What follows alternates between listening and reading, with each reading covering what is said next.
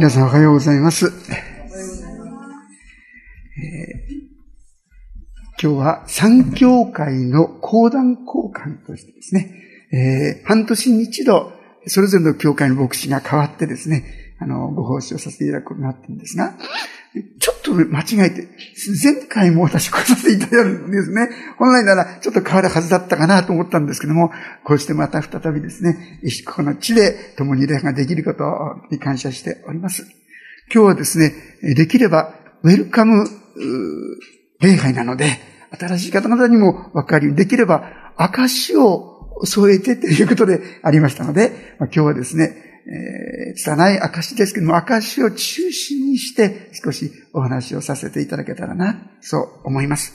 今日のタイトルを、えー、キリストのうちにある新しい命とこう、させていただいたんですけども、まあ、クリスチャンになって本当に良かったな、感謝だな、と思えること、たくさんありますけどね、特に私の一つのこと、それは、本当にこの救い、この教えに確信を持つことができること。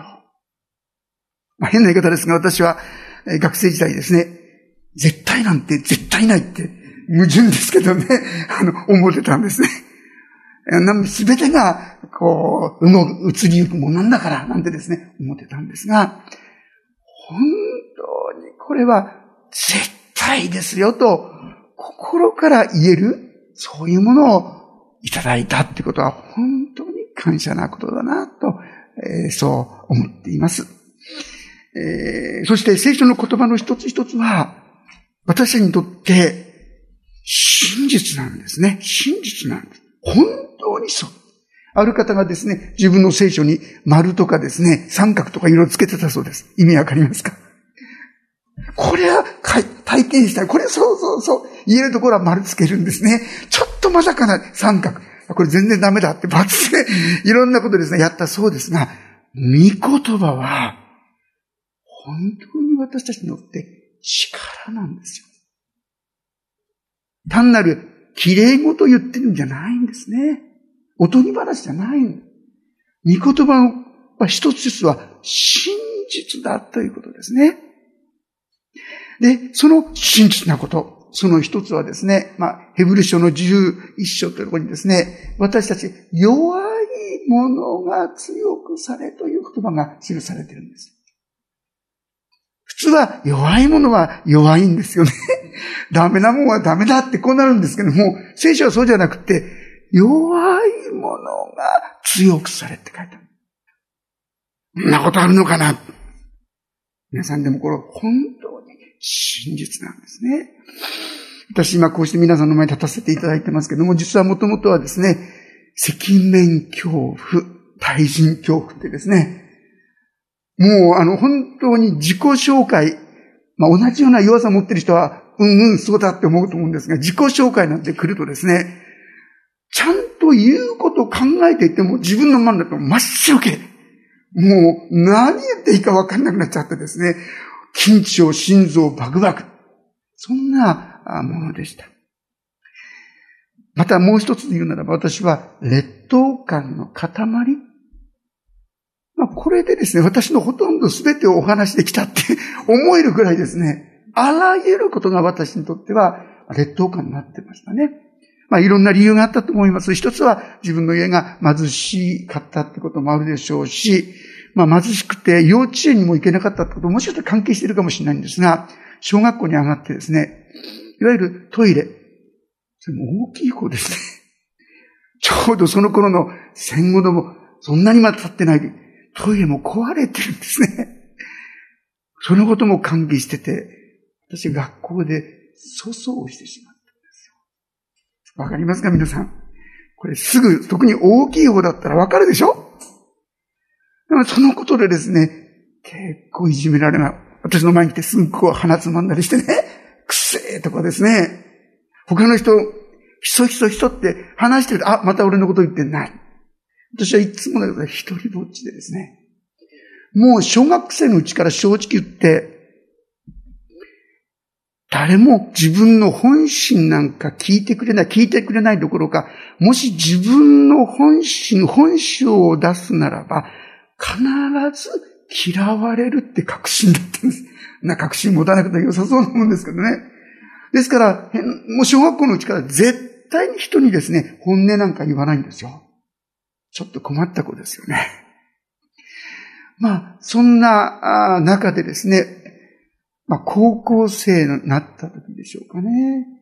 あの、なんで自分はこんなに貧しいっていうかね、この虚しい生き方なんだろうか、こんな弱いものなんだろうか、そんなことをこう思ってた時にちょうど流行るって言ったらよくないかもしれませんが、当時ですね、学生運動っていうのが、あの、盛んになってたんですね。結局、労働者が搾取されてるから虚しいんだ。あ、そっかそっか。なんて言われてですね、えー、そういう学生、高校生だったんですけども、学生運動にですね、ちょっとこう、傾倒していったということがありました。そんな中でですね、この、ある時に、まあ、東京の方でいろんなこう、大きなデモがあるんですね。で、そういうところにも私も行きました。特にあの、過激派のグループみたいな危険だったですね。私は浅間山荘の事件をですね、本当に自分のことのように、もしかしたら、ああいうところにいたかもしれないという思いでですね、複雑な気持ちで見たことを覚えているんですけども、その中でですね、その時に、まあ、やるのはでも戦争反対なんてやってるんですけどね。でも、そこではですね、火炎瓶が飛び交ってるんですよ。正直言ってもうこれ戦争と違うかなって思ったらですね、なんだか火炎瓶投げっこしながらですね、で、戦争反対ってなんかおかしくないかと思ったら、それ以上そこにね、こう進んでいくことできなくなってしまう。実はですね、もうその週に私たちの高校がバリケード封鎖なんていうことわかるでしょうかね。学校ですね、もう占拠するんですよ。で、実は私もそんなに入る予定だったんですね。でもそのありさまを見たら、なんかそれ以上私はもうそこに入ることができなくなってしまって。まあ、当時の言葉で言うと、ひよったって言うんですけどね。もうこう、そこにきちんとそのですね、考えを全うできなかった。で、私はじゃあ離れていってどうなったかって言いますとね、今度私は適当に遊ぶんですよね。遊びに没頭すると言いましょうか。あの、高校時代からですね、変な言い方ですけども、遊ぶ、麻雀ってわかりますか？麻雀もですね、高校時代から実は、ね、本当は良くないんですが、万のお金を動かすような 麻雀。ちょっと中途半端じゃないですよね。かなりの真剣なことをやって。パチンコもですね、網羅してたりですね、そんな、あの、感じ。でも虚しいんです。そのパチンコ屋さんでですね、あの、あよ、青江みなさんなんですがですね、歌ってる歌をでね、聞きながら、はあ、俺何やってんかなってですね、そんなことをまあ、そんな中で、これも話すな、不思議なことにですね、なんとか大学入っちゃったんですね。そして入っちゃった。で、私はそこにですね、まあ、あまりにも英語がですね、人並みじゃないんですよ。せめて人並みになりたいと思って、英会話のクラブに入ったすね。私はその大学に入れたのも、そしてその英会話のクラブに来たことも、これ神様だったんだなってですね、本当に今もそう思っているんですけども、そこに週に一度、宣教師が毎週来てくださってた。私たちは英語を勉強する、まあ、デイリーカンバセーションって言ってですね、こう、普通の日常会話をします。そしてもう半分の時間、バイブルスタディって言ってね、聖書の勉強するんですよ。でも先ほど言いましたように私の根本は、神なんかいない。唯物論的って考え。神なんかいないっていう考えですから、宣教師が神がどうのこのって言うと、ちょっと胸くそ悪いっていうか、あれ、いろいろですね、こう言いたくなる。英語ができないから大変だったと思うんですね。ブロークンの英語で、そしてそれをまた聞いたりやったり、まあ大変なことだったんですが、反論すれば反論するほど宣教師もですね、またこの時とばかり言うわけです。聖書の言葉で語られるとですね、不思議なんですが、心の中にちょっとずつちょっとずつその言葉が残っていくんですよ。私は正直言って、まあ、進化論だなんだいろんなことを議論したんですけども、議論として私は自分の方が勝っているような感じがしてたんですけどね。ところが、ふと思ったんですよ。神様が本当にもしおられるならば、そしてその神様を勝手に人間が離れて生き始めたから虚しいんだって言われると、ああ、そうなんか、納得がちょっといくようになってきちゃってですね。慌てて頭、あ、うん、神なんかいるわけないじゃんってですね、慌てて打ち消した覚えがあるんですね。いつの間にか聖書の言葉が心の中にちょっとずつちょっとずつ入ってきたんだな。まあ、誘われるままにですね、あの、 English Bible Camp っていうのがありましてね、そこに誘われてね、まあ、英語を学ぶためということで、そこに行きました。聞いてるとですね、反発してるんですけど、まあ、いつの間にか飲み込まれるようにですね、なるほどと思って。あの週間の旅ごとにですね、どうですかこのイエス・キリスト、あなたも信じませんかね言われるんですよね。心の中で、あら、信じようかなって手が上がりかけて、心のダメって言ってですね、一生懸命、下ろしてた。まあ、なぜかって言いますと、私の育った家っていうのは、私は吉田っていう名前ですけども、実は、こっちも吉田、こっちも吉田、こっちも吉田、こっちも吉田、こっちも吉田、こっちも吉田ってとこですね。わかりますか？こういうところで、クリスチャンなる、そんな一族にクリスチャンが一人もいませんよね。どんな風に言われるのか、対怖いですよね。ですから、なかなかそういう決断できなかったんですが、最後にどうですかって言ったらパーって上がっちゃったんですね。抑える暇がなく上がっちゃった。まあ、実はでもですね、信じたとは言いながら、パウロとしては私は、月足らずで生まれたようなってことをご自分で言ってる。十分に育ってないで、こう、信じたものだって意味かと思いますけども、まさしくそうですね。自分で本当に信じようってもう手が上がっちゃったっていうのが正直なところ。キャンプが最後にですね、キャンプファイヤーってやるんですね。日の中でですね、みんなが、今日私はイエス様を信じました。これですかですね、とっても素敵なんで素晴らしい証をするんですね。それ聞きながら、私の心はどんどん沈んで、私はできない。私はそんなこと言えない。本当に、で、それからもずっ信じるって言っちゃったんですが、誰にも信じたなんて言わない。決してそのことは話さない。そんな生活をしました。でも、次の年、キャンプはですね、素晴らしかったんですね。そこに行くとね、本当に、ああ、神様はここにいるって、何か感じるんですね。そういう、そのキャンプにはまた行きたいっていう感じがあって、次の年にはですね、絶対にキャンプの中では信じないって決めてキャンプ行ったんです。どんなに感情的にですね、燃えてきてもですね、はぁって感動しても絶対そこでは信じない。で、決めていったんでそこで、このお話を聞いているうちにですね、3日目ぐらいになってくるとですね、十字架の話が出てきます。その十字架に対して、イエス様に唾を吐きかける人とか、拳で殴り、殴りつける人とか、あるいはこの脇腹に槍を突き刺す人とか、そういう人が出てくる。でもその時の私は、私は内心分かってるわけです。イエス様がそうだよな。でも私は絶対このことはもう口外しないぞって。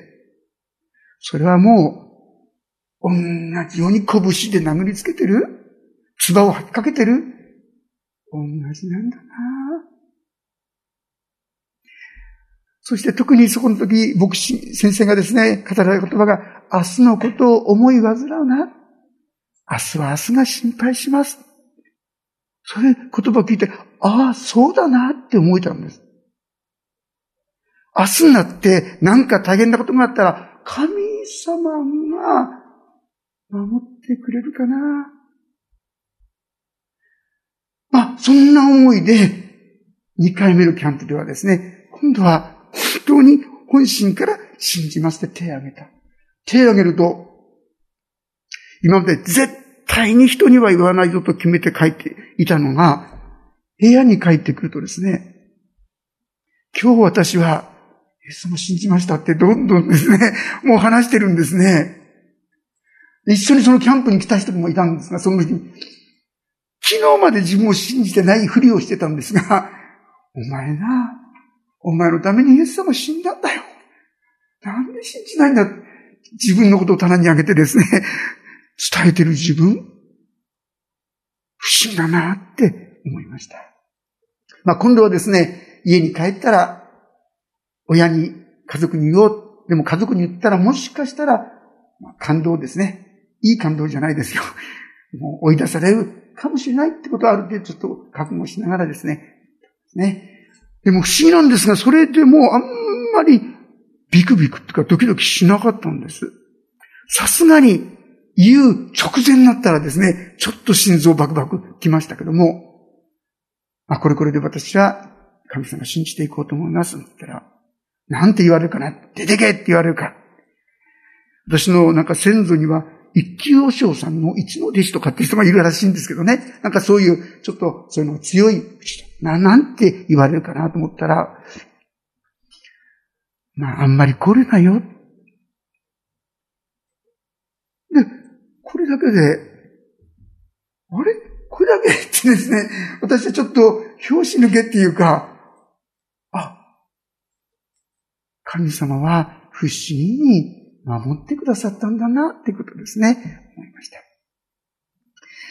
でも、洗礼受けるときになりますと、今度はですね、それこそ、夜の2時までこう、議論してですね、どうして私のあれなのに、でもですね、許してくれなかったんですが、もう結局次の日、もう前もってその可能性はありましたので、あの洗礼受けるとき荷物みたいなのを教会にも持ってっちゃっといてですね、そしてまあ家族から許あの許可が得られないまま、こっそりと朝ですね、自分一人で、えー、教会に行って、熱戦で受けてきて、まあ帰ってきて家に帰れるかどうかわからなかったんですけども、幸いですね、その時の牧師はですね、いざという時のために、私がこう、いざという時にお世話を引き取って、受け取ってくれる人もですね、ちゃんと用意してくださったりしたんですね。で、まあ、洗礼受けてきたんですが、後からの話聞きますと、あそこまで反対しても進むっていうなら、もう止めることはできないなって家族で話したっていうんですね。神様は、志の堅固なものを守られるとこあるんですけども、もし私たちが本気になって神様に従っていこう、伝え、伝えていこうと思うなら、神様は守ってくださるんだなって、そんなことを思いました。さあ、えー、今日ですね、しかし、言いたかったのは、特にですね、この御言葉の中で17節の言葉を見ていただきたいんですが、ですから誰でもキリストのうちにあるなら、その人は新しく作られたものです。古いものは過ぎ去った。過ぎ去ってみよ。すべてが新しくなりました。そんな人が生まれ変わるなんてあるんかって思いますよ。でも、これはあるんだと申し上げることができることを本当に感謝したいと思います。すぐにじゃないかもしれません。信じてすぐじゃないかもしれません。私もですね、信じてしばらくの間、そうじゃなかったんです。スロースターターって言うんでしょうか。あの、友達が、まあ実は私の後からですね、あの、その英会話のクラブの中でもやっぱり信じる人が起こされてきて、その人はですね、すごい勢いで神様の恵みを体験していくんですね。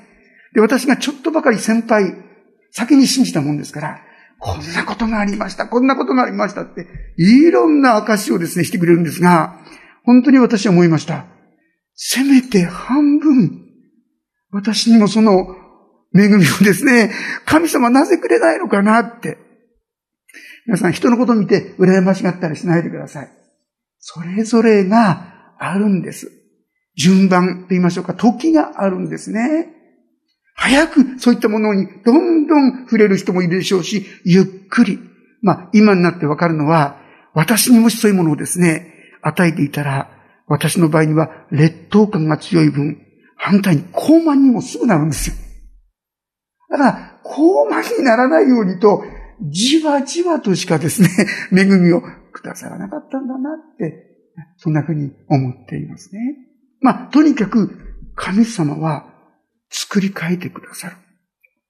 まあ、どんなふうに作り変えてくださるのか。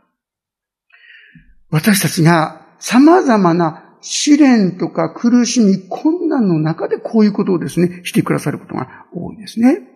まあ、私にとって一番の大きな経験はですね、まあ、その、さっき、英会話のクラブに入って、近くの大学がみんな集まってきて、ある、まあ、集会っていうんでしょうか、大会っていうのは開くことがあって、たまたまですね、私は、その中で、9時で、一番最後にエンターテイメントってみんなを楽しませる時間を計画している。その司会になっちゃったんですよ。先ほど言いました、劣等感の塊。赤面恐怖、対人恐怖。正直まして、場所をですね、緊張させることなら得意なんですね。しらーっとさせることは、お手のもんなんですけども、楽しませるっていうのは私にとっては至難の技。無理無理無理。でも、その時、もうすでにイエス様を信じてましたから、私も一生懸命祈りましたけども、まあ、教会の人にも一生懸命祈っても、こういう役割が来ちゃったんで、ぜひ祈ってください。ぜひ祈ってください。まあ、そう言って、私ももうどうにもならないですか神様にですね、一切お任せして、そしてその場に立たせていただいたんですね。で、そうしたときに、まあ、全部終わった後に、他の大学の人がですね、言ってくださった言葉は、本当に私にとって天にも昇る気持ちっていうんでしょうか。私のことを全く知らない違う大学の人がですね、今日の司会やった人は、あの、落ち研の人ですかって。わかりますか？落ち研って。落語研究会。まあ、おそらく間違いなく楽しかったんだと思うんですよ。ありえない？緊張しか与えることができない人が、そんな楽しく時間を過ごさせることができる？ありえない。でも、ある意味でこうして皆さんの前に立ってですね、お話、今は毎週毎週、もうそれを四十数年間ですね、させていただいてきてるんですけども、これはその時の経験が元になってるから。私みたいな、もうそれこそ口下手でですね、そして赤面恐怖、体重、そういうものでも、とにかく神様に任せるなら、神様は何とかしてくださる。それもですね、今言ったように、落ち研の人までですね、言わせるへーって、私は本当にそういう意味で感動しましたね。今でも同じです。同じです。今でもですね、私は、あの、メッセージの前に必ず祈るんですね。神様あなたにお任せしますとかですね。そうでないと私は不安なんですよ。いつ頭の中真っ白になっちゃうかわからないんです。でも、神様に任せると、不思議に不思議に、いつもいつも何とかしてくださる。本音のことを言いますとね、実は今日来て気がついたんです。書いてきた原稿を忘れました。あっちゃやったーと思いましたね。まあ、そうするともう仕方がないですよね。神様にお任せするしかできないんですよ。でも不思議なもんで、お任せすると、結構、なんとかかんとかですね。今こう、ばらしちゃいましたけども、どうしようもないときに、お任せしたときに、結構そういう時に、先生今日はね、私のためのメッセージだ恥ずかしいって言うんですね。神様はできるんですよ。要は、私たちが本当にこのお方にお任せするかどうか。お任せするならば誰でもなんです。もう一度今の17節見てくださいね。17節。ですから、誰でもって書いてあります。あなただけは入れないって書いてませんよ。あなたも含めて、誰でも、キリストのうちにあるなら、キリストを信ずる者は、その人は新しく作られたものです。私たちね、この事実をあんまり認めてないんですよ。いやいや、まだ新しくなってないとこがたくさんあるからダメでしょう。いや、新しくなっているところに気がついてください。あ、私もここ、そういえば新しく、あ、ここも。そして、もし、お任せしていくと、あれ？できなかったことができた。これはね、本当に喜びですよ。自分が変えられていくっていう、ええー、本当に変わることができるんだ。これを知ることは本当に素晴らしいとそう思いますね。この14節のところには、というのは、キリストの愛が私たちを捉えているからですと書いてある。前は取り囲んでいるからですっていうのを訳されてましたね。皆さん、イエス様を信じた人、その人は愛に取り囲まれている。愛に捉えられてるんですよ。だから、あなたが新しくならないはずがないじゃないですか。ただ問題なのは、私たちがなかなかね、お任せしないんですよ。まあいろいろですね、注文が多くないですか？いろんな人にですね、何かお願いしてもお願いしてもですね、あ、でもね、ちょっとここのところはね、こうやってくれ。あ、いや、そしてこっちもね、こうやってくださいって、いろいろいろいろ注文出し続けたらどうなりますか？あんたね、自分でやったらってですね。私たち、神様に対して結構これやってることがあるかなと思いますね。お任せしていくと、あれ？神様って本当にやってくれるんだっていう経験をきっときっとなさっていかれる。で、それは、ああ、神が私と共におられるっていう、そういう経験であり、それは本当に喜び、そして感謝だなってつくづく思うものじゃないかと思います。16節のところでは、ですから私たちは今後肉にしたに従って人を知ろうとはしません。かつては肉に従ってキリストを知っていたとしても、今はそのような知り方はしません。私たちは普通、この世の考えに従ってあの人はできるとかできないとか、この人はこうだ、ああだ、そういう口な考え方しかないですよね。あの人は無理無理とかですね。こっちの人みたいにはなれないよとかね。自分の考えや基準でしか見ることできなくなってる。その普通じゃないでしょうかね。でも神様に、キリストにあるなら、違う。どんな人でも、どんな人でも変わることができるんですね。そして神様は生かすことができるんですよね。あの、ちょっとあれですが、あの、エジソンっていう方ご存知ですよね。集め王と王と言われてる。実はあの人は、小学校1年生の時に3ヶ月間通っただけでもう放り出された人だってご存知でしょうか？もうね、うるさいことばっかり言うからつってね、学校からもう出されちゃったんですよ。え、なぜかって、なるほどなと思うんですけど、例えば、普通私たち1たす1は2だよ。ああ、そうですか、1たす1は2なんですけど、エジソン、そういう、なんで1たす1は2なんですかって言うんです。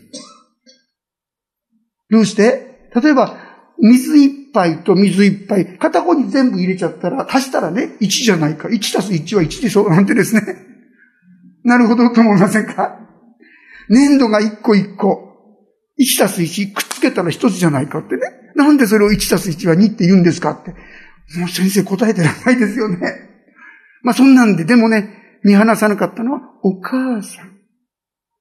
お母さんがしっかり彼のことを受け止めて、一緒に図書館、そういうところで調べ上げて、彼はですね、何百何千という発明ですね。今私が使っているものも結構なものがあのイジさんによって発明されたんですよ。問題児ですよ。問題児から発明されたんです。神様は私たち問題児を実は生かすことができる方なんですよ。そして私たちを、ある意味で、かっこの良いものにしようとしてください。私たち一人一人をですよ。この18節、ちょっと読ませていただきますが、これらのことはすべて神から出ている。神はキリストによって私たちをご自分と和解させ、また和解の務めを私たちに与えてくださいました。すなわち、神はキリストにあってこの世をご自分と和解させ、背きの責任を人々に負わせず、和解の言葉を私たちに委ねられました。こういうわけで、神が私たちを通して進めておられるのですから、私たちはキリストに代わる施設なのです。私たちはキリストに代わって願います。神と和解させていただきなさい。神は罪を知らない方を私のために選とされました。それは私たちはこの方にあって神の美となるためです。神様はそのために私たち一人一人をですね、用いようとしてるって言うんです。あなたを用いようとしてるって言うんです。でもね、あなたを用いるために必要なことがあるんです。それは何でしょうか？神との和解です。あなたは神様の許しをしっかり受け取っておられますか？神様はあなたのを愛している。立派なあなたじゃないですよ。何にもできない。悪いことばっかりやる。ちっとも良いことができない。情けないあなたをです。もう自分でももしかしたら見捨てたくなるような自分をです。神はそのあなたを愛しておられます。どうして？それは、キリスト、一番最後のところに、罪を知らない方を私のために信とされましたって書いてあります。罪を知らない方ってのは、罪を犯したことがない方ってことです。具体的にイエス・キリストのことですね。イエス・キリストをあなたの代わりに、あなたが犯した一つ一つの罪、醜い心、意地悪な思い、そういったものの全部を身に受けてくださったですから、もはや神はあなたのことを拒んでおられません。まあ、許すって言われるとね、なんかピンとこないって人が言われたことがある、先生、許すって言われるとちょっとピンとこないんですけどね。怒らないって言ってくれるとわかるって言うんですね。なるほどと思いました。神様はもうあなたのこと怒ってない。どうして？代わりに、イエス様があなたの身代わりになってくださったから。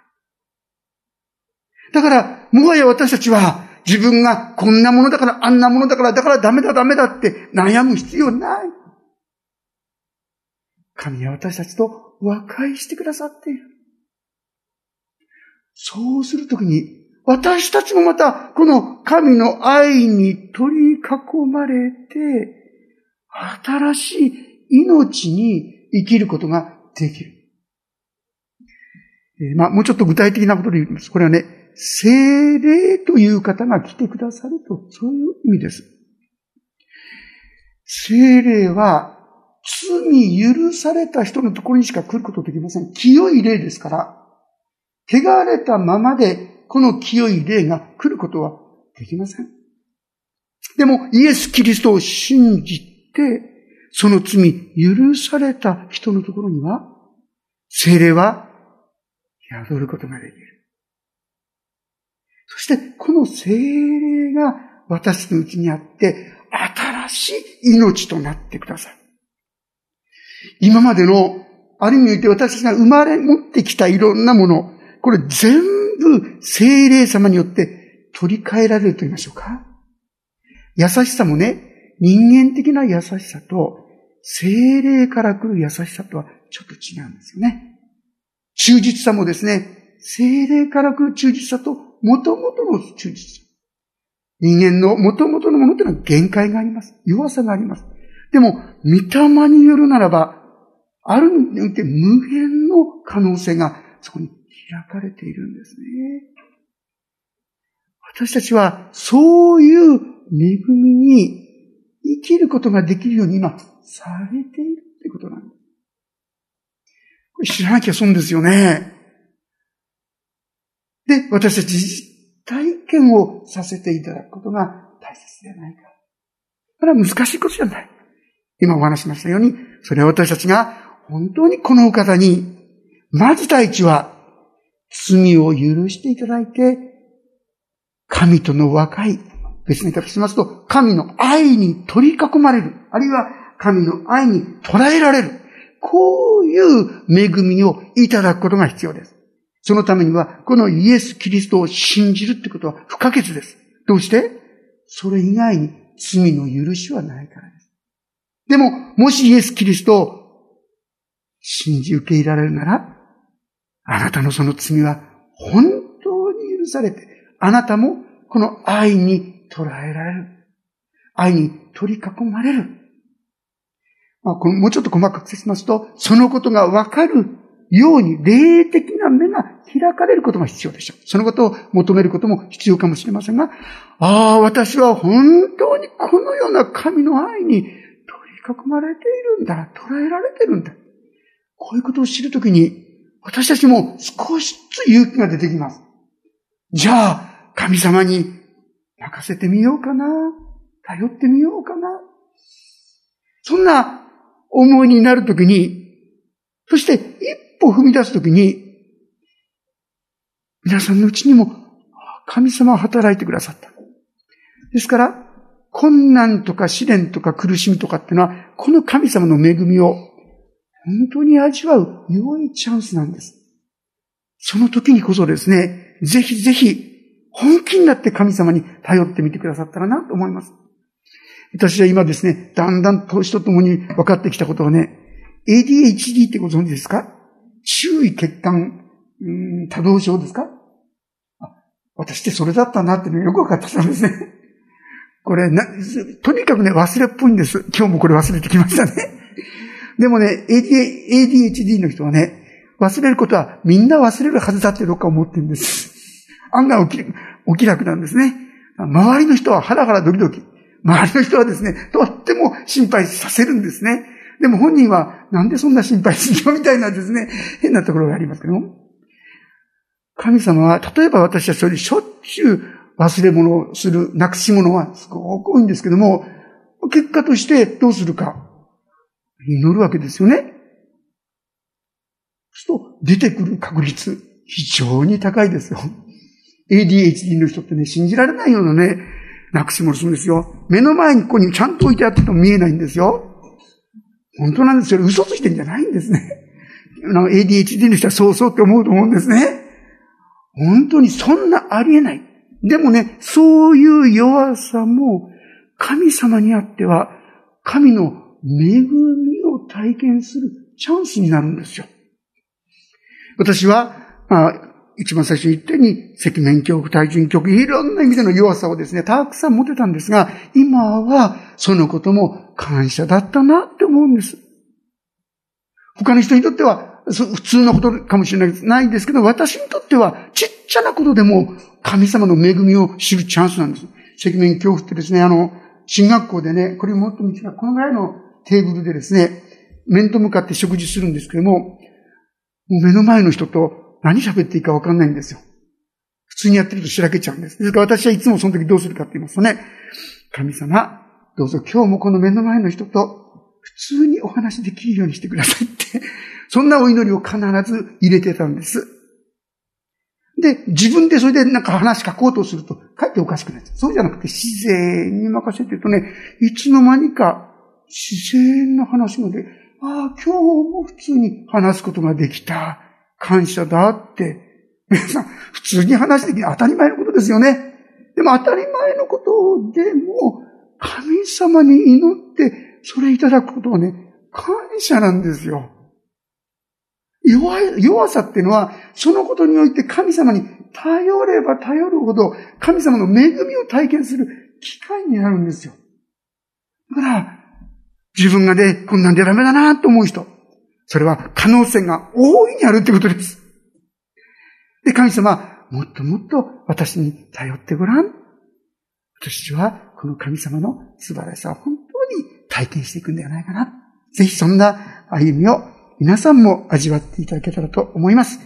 そのためには何度も言ってますが、まずイエス・キリストを自分の罪からの救い主、その罪を解決してくださるお方として、このお方をまず信じること。そして、その方の愛があるんですから、この方にお委ねしてみる。そして、神の恵みを体験してくださったらと思います。お祈りをいたします。